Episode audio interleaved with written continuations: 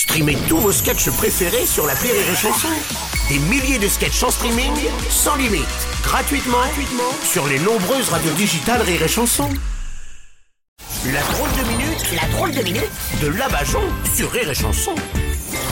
Ah, si elle était ambassadrice de la France, nous serions en guerre contre tous les pays du monde. J'ai nommé Cynthia des anges de la télé-réalité. Coucou tout le monde Kikou. Kikou Eh, tu dis des bêtises, Bruno Quoi Bah, je suis une femme internationale, comme un aéroport. C'est Oui. même moi qui ai accueilli Charlie Euh, Charlie. Ah non, Charles III. C'est- pas des i, ça, c'est des chiffres romains. Ah, n'importe quoi, c'est des chiffres anglais parce qu'il vient d'Angleterre, Charlie.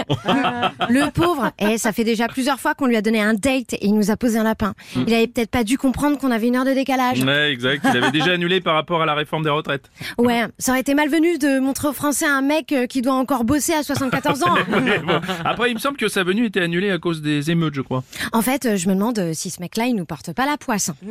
Oui, un Et puis, euh, ça aurait été malvenu au moment où tu demandes aux Français d'arrêter de voler, de leur montrer un truc qui se balade dans un carrosse d'or et Ouais. qui vit dans un château grâce à l'argent de ses concitoyens. Ouais, ouais, de, de ses sujets, on dit, euh, Cynthia, ses sujets. Enfin là, avec tout l'argent qu'il a, ça doit être sujet, verbe et compliment. Non, pas compliment, complément. Bon, bah, c'est pas grave. Mais rassurez-moi, Cynthia, ce n'est quand même pas euh, vous qui avez organisé sa venue. Hein. si Ah, Et pour pas qu'il soit dépaysé, j'ai conduit à gauche. En arrivant à l'hôpital, j'ai cru qu'il allait m'engueuler, mais euh, il a rien dit. avoir un accident de bagnole dans Paris, ça a dû lui rappeler son ex. Quoi Si. Oh non, écoutez, quoi Vous avez envoyé le roi à l'hôpital? Ouais, mais ça tombait bien parce que j'en ai profité pour lui faire consulter un dentiste pour voir s'il pouvait faire quelque chose pour lui.